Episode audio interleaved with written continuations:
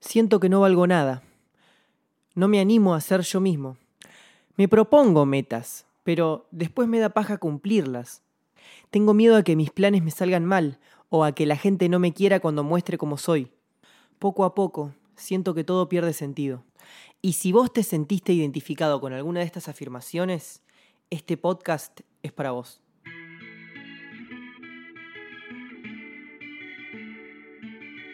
Hola Che, me llamo Oski BLK, soy cantante, compositor y un lector muy reflexivo. Todas las semanas leo y pienso y arrojo en este podcast las conclusiones de esos pensamientos. Gracias por tu compañía en esta ocasión. Arrancamos.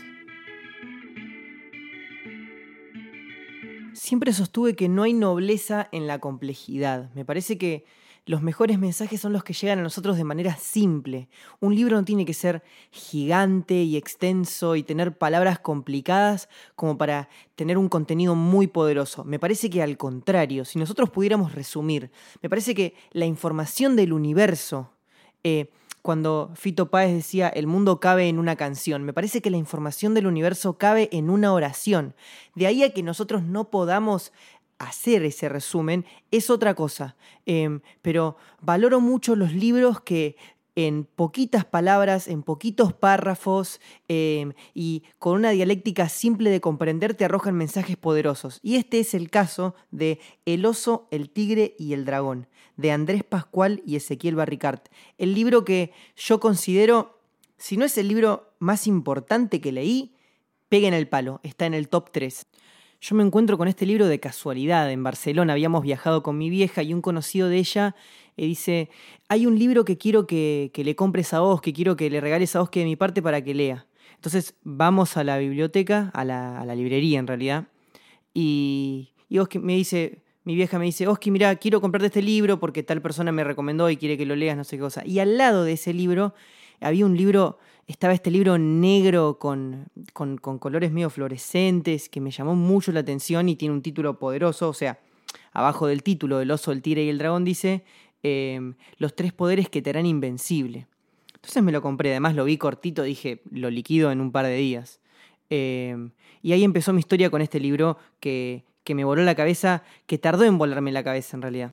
Porque como todo cuento de fantasía, hasta que empezás a empatizar con, lo que está sucediendo, em, medio que no entendés nada, medio que ves que, animales hablan y cosas que aparecen y desaparecen y, y hasta que no empezás a darte cuenta de la metáfora detrás, la lección que oculta eso que se está narrando, eh, decís, che, medio, ¿qué onda? Pero cuando le agarré el hilo me di cuenta de lo poderoso que era lo que estaba leyendo. Es un libro muy corto que en dos semanas te lo tenés leído leyendo muy lento, con una redacción muy simple que hasta un chico de 8 años lo entiende, lo cual hace doblemente meritorio que un mensaje tan poderoso esté acá, en tiempos de doctorados y de libros de 800.000 partes. Em, y cuenta la historia de Gabriel. Gabriel es un. es como una suerte de sastre, esa gente que hace trajes, que vive en una ciudad que se llama Sombría, una ciudad que es triste y gris y siempre es de noche. Em, su negocio se está hundiendo y él también está como muy mal. Onda, se lleva mal con su mujer, se lleva mal con su hija. Parece como que el chabón tocó fondo. Hasta dice que su sastrería no le gusta cómo se ve. Y un día aparece un tipo que le encarga un traje así súper multimillonario y, y como dice, bueno, al otro día, em, al otro día lo vengo a buscar. Como al otro día el chabón no pasa y Gabriel había pasado mucho tiempo haciendo el traje, eh, va hasta la, hasta la casa del chabón y se encuentra con que el chabón se murió. Y el chabón no tiene otra idea mejor que imagínense cuando yo estaba leyendo este libro que venía por este lado y yo decía, che, tengo unas ganas de, dejarlo. Eh, el chabón, eh, o sea, imagínense, llegan a la casa de un tipo rico que para colmo que se murió y no te va a pagar el traje que te encargó y vos te gastaste seguro un montón de guita insumos. Para colmo se murió y dijo, y, y te dejó a sus tres mascotas. Y van a la parte de atrás de la mansión y hay tres jaulas gigantes. Una con un oso, una con un tigre y una con un dragón. Así que, bueno, para hacer corto una historia larga, el chabón vuelve a su sastrería y en la parte de atrás de la sastrería, como en el depósito, tiene, tiene los tres animales enchufados. Y el chabón dice, bueno, ¿qué carajo hago con estos tres? Los tres animales estaban en la parte de atrás de la sastrería y no es que estaban enjaulados porque Gabriel era un mal tipo, los animales estaban enojados eh, y él estaba realmente asustado. Imagínate tener esos tres bichos ahí atrás. Y con el primero que empieza a empatizar naturalmente es con el oso, que lo ve con, con algunas heridas y él decide darle una barrita de cacao, como para decirle, bueno, capaz esto te hace sentir mejor. Y ves, ves que el oso cambia su aspecto así feroz y empieza a manifestarse un poquito más cariñoso, habiendo comido la, la barrita. Y él le mira las heridas y empieza a mirar también las grietas de su sastrería. Y él empieza a pensar, bueno, todos tenemos grietas, no, no somos una pared perfecta. Eh, y esas grietas nos hacen únicos. Y a través de esas grietas, él empieza a notar que había pequeñas plantitas que iban apareciendo y decía, claro, a partir, a través de esas grietas, es que se filtra la vida. Él se acuerda de muchos episodios en la sastrería y de cómo se aisló de sus amigos, de su familia, porque él se creía un fracasado y él no se permitía que el resto se relacione con un fracasado. Quizás no era tanto enojo o no era tanto problema del exterior, quizás era, era, él mismo, era él mismo que no se amaba y se cerraba y eso no permitía que el resto pudiera ver quién es y encariñarse con esa persona que Gabriel realmente era. Quizás sus grietas no eran tan malas como él pensaba. Quizás si él dejaba entrar gente a la sastrería, en vez de andar tapando sus grietas, las mostraba, capaz la gente también le gustaban sus grietas y capaz la gente también mostraba las grietas de ellos. Em, y te deja como una super lección en esta primera etapa el libro donde dice, antes de amar y dejarse amar, hay que amarse a uno mismo. Y acá una frase que a mí en lo personal me voló la cabeza, que es que amarse a uno mismo es también animarse a ser uno mismo. De repente ya Gabriel mira al oso y el oso ya no lo mira enojado, lo mira con cariño y le da un abrazo. Y entiende que el primero de los tres poderes es el abrazo del oso. Antes de emprender cualquier camino, antes de saber incluso a dónde vamos, tenemos que saber quiénes somos. Loco, esto soy. Esto soy y no nací para ser infeliz. Estos sueños que tengo en el corazón, estas cosas que me gustan hacer, me las merezco me las merezco. Nadie tiene derecho a decirme que no valgo, nadie tiene derecho a decirme que no puedo ir por aquello que quiero. Y cuando hablo de que nadie tiene derecho a decírmelo, al primero que pongo en la fila es a mí mismo. Yo tengo que ser mi principal creyente, mi primer fan, mi primer cliente. Cuando todo ande mal, cuando todo sea borroso, el faro principal tiene que ser la luz que brilla en mi corazón de decir, me lo merezco, me amo, Nací para ser feliz. No es en vano este deseo que tengo en el corazón. No nací para ser infeliz. Nací para cumplir ese sueño noble que tengo y voy por eso. Me lo merezco, me lo merezco. Me amo y me lo merezco. Si no te amas a vos mismo y no estás convencido de que te mereces lo mejor, no puedes hacer nada, no puedes ir a ningún lado. Eso es lo primero de lo que tenés que convencerte para ir hacia cualquier cosa que quieras lograr en la vida y ese es el abrazo del oso. Eso es lo que entendió Gabriel en ese momento. Y ahí Gabriel dice, bueno, ya está, me cansé de estar en esta ciudad sombría, me cansé de que todos mis trajes sean grises, yo quiero hacer trajes de colores, porque me merezco ser feliz cada vez que entro a la sastrería. Entonces voy a empezar un viaje a una tierra lejana para conseguir estas telas de colores y hacer estos super trajes. Y se va de viaje, se va de viaje con los tres bichos, o sea, el oso, que ya estaba re tranquilo, y se va con el tigre y con el dragón, que todavía estaban medio chinchudos. Lo primero que se da cuenta Gabriel es que cuando uno está sanado por dentro, ve el afuera con más claridad. Lo que por muchos años parecía un camino sin salida, ahora estaba totalmente nítido. Tengo que ir a buscar esta tela para hacer estos trajes coloridos y cambiar mi realidad. Y en la travesía se va con los tres animales y atraviesa un desierto un desierto gigante y realmente la pasa muy mal. Estaba a punto de rendirse, muerto de sed, y para colmo nada, el oso estaba bien, pero los dos animales, el tigre y el dragón, estaban bastante enojados. Y de repente está en el desierto y mira un cactus, y se da cuenta de algo. Loco, el cactus en el desierto transforma esa dificultad en crecimiento. El tipo no se secó, el tipo cambió su forma y se adaptó, y ahora es más fuerte, ahora lo querés tocar y te pincha es mucho más fuerte que una planta normal, que quizás si quisieras romperle un tallo la tendrías bastante más fácil. Y cuando empieza a tener ese pensamiento, el tigre lo mira y se da cuenta que el tigre deja de estar tan enojado. Se acuerda de que cuando estaba en la sastrería, puso música, puso una canción de Beethoven, y se acordó de que Beethoven nunca se quejó por ser sordo, porque decía que los lamentos mataban la creatividad, que quejarse era una pérdida de tiempo. Está bien, estoy en el desierto, y quizás pude haber tomado una mejor decisión, pude haber traído más agua, pude haber buscado otro camino, pero ¿sabes qué? El último de la maratón llegó antes que todos los que la miran de costado y no se animaron a correr. Y yo estoy haciendo, y ya estar haciendo es más que estar quieto. Entonces estoy orgulloso, estoy orgulloso de haberme equivocado, porque solo se equivoca el que hace.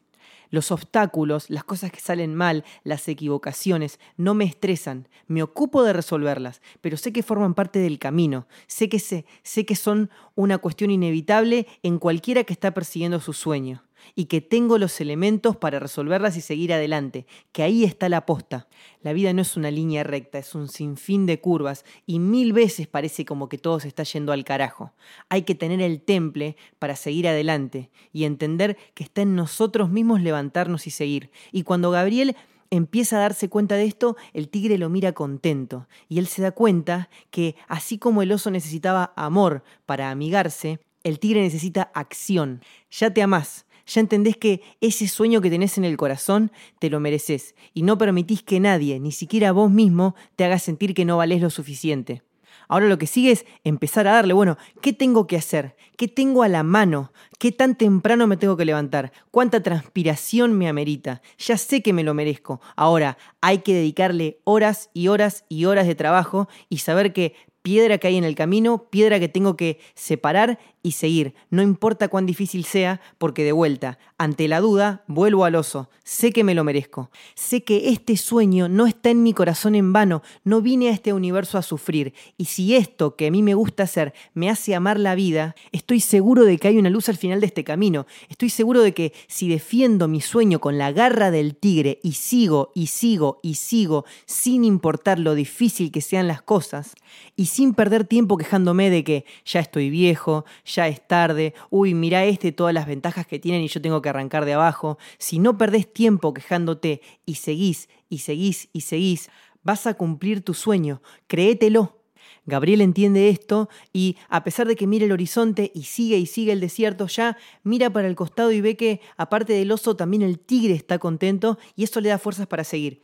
Y el tipo sigue, sigue, sigue, sigue, sigue y se encuentra un oasis y alrededor de ese oasis del desierto una aldea de gente que lo ayuda.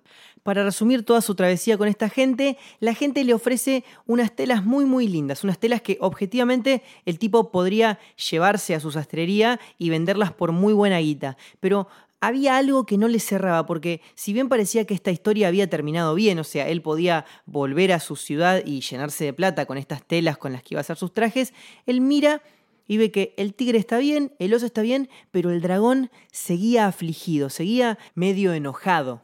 De repente al dragón le da como un arrebato y para hacer corta una historia larga, el tipo termina montado en el dragón, Gabriel, pobre, el tipo. Eh, Gabriel termina montado en el dragón y vuelan bien, bien alto, tan alto que puede ver como el, puede ver el desierto desde arriba, se acuerda de, de su ciudad, de Sombría, de, de qué lo tuvo capturado tanto tiempo encerrado en su sastrería y de qué lo motivó a hacer el viaje que hizo. Y el dragón parece mirarlo como diciendo, loco, ¿te diste cuenta? ¿Podés ver desde acá? Y Gabriel dice, sí, lo puedo ver. Yo no vine acá solamente a llenarme de plata. Podría haberme llenado de plata ya como estaba vendiendo trajes grises y vendiendo los mejores trajes grises. Yo vine acá a cumplir un propósito. No vine acá apurado de meter unos billetes en mi bolsillo. Los billetes en mi bolsillo van a llegar igual, pero van a llegar como resultado de haber cumplido mi sueño, de haber estado haciendo con plenitud eso que me hace feliz, de cumplir un propósito más grande que mí mismo. Quiero llenar de color a mi ciudad, para que ningún otro sastrero llore lo que yo lloré para que mi hija pueda crecer en calles que sean pintorescas. Yo vine a cambiar el mundo. Y desde el ojo del dragón, desde esta altura, te das cuenta qué es realmente lo chiquito y qué es realmente lo grande. Ahí instantáneamente el dragón empieza a sonreír, vuelven los dos a tierra y él amigablemente, porque el pueblo lo trató muy bien, rechaza esta oferta de las telas y hace una tramoya medio rara que va y cuestión que después de un laburito ahí, consigue las telas copadas y vuelve a su ciudad y bueno, llena de color su ciudad. Y entiende cuál era el tercer paso, el paso del dragón, el tercer poder del universo. Aclaro que cuento rápido la trama porque primero que tienen que leer el libro y segundo porque acá me quiero focalizar en la lección que deja, en el concepto y el mensaje que está detrás de esta narración. El abrazo del oso te sirve para amarte a vos mismo sobre todas las cosas y que eso también te permita amar al resto. La garra del tigre te da la valentía para ir por tus objetivos y seguir pase lo que pase, no perder tiempo quejándote con lo que pudo haber pasado o con lo que pudo haber salido mejor. Es lo que vos querés y vas a ir y lo vas a alcanzar. Y lo que sea que aparezca en el camino, lo corres y seguís. Y el ojo del dragón es esa mirada serena que hace que no pierdas el foco. Que más allá del éxito o el fracaso que estés transitando en ese momento, te acuerdes siempre de quién sos, por qué estás donde estás y por qué estás haciendo lo que estás haciendo. La mirada del dragón, serena, distanciada, desde lo alto, es la que te recuerda que nunca un fracaso es tan grande como para que te rindas y te resignes a ser infeliz. Y también es la que te enseña que nunca sos tan exitoso como para permitirte negar ese saludo, como para permitirte no dar ese abrazo, como para permitirte tratar mal al otro. No importa qué tan alto estés, nunca tenés permitido dejar de ser buena persona. Los que ya me conocen saben que rayo mucho los libros, eh, los, rayo mucho mientras leo, anoto mucho en las hojas y al final de cada lectura escribo en el lado inverso de la tapa eh, un resumen de un resumen rápido como para siempre tener un pantallazo del libro en un segundo. Y para cerrar les voy a compartir el súper resumen que hice de este libro, Los tres poderes que te harán invencible. Qué poderoso eso. La primera fuerza es el abrazo del oso el abrazo que nos tenemos que dar a nosotros mismos. El oso te dice, sos único, amate así como estás. Y eso que deseas en tu corazón, te lo mereces. No permitas que nadie, y vos principalmente, te convenzas de que no vales lo suficiente. La segunda fuerza es la garra del tigre. Ya sabes que te lo mereces, ahora actúa. Traza una meta y lo que tenés que hacer día a día para cumplirla, y animate a bailar ágil como el tigre entre las dificultades. Porque son parte del camino, no sufras estrés. A cualquiera que está persiguiendo su sueño le toca vivenciar un fracaso. Forma parte, mantén tu serenidad y seguí, seguí, seguí siempre. Y la tercera fuerza es el ojo del dragón, es la que te hace mirar más allá, te hace recordar tu propósito, más allá del día a día. Es esa mirada desde lo alto que te recuerda quién sos, de dónde venís y por qué haces lo que haces, para que ningún éxito o ningún fracaso te saquen de tu eje.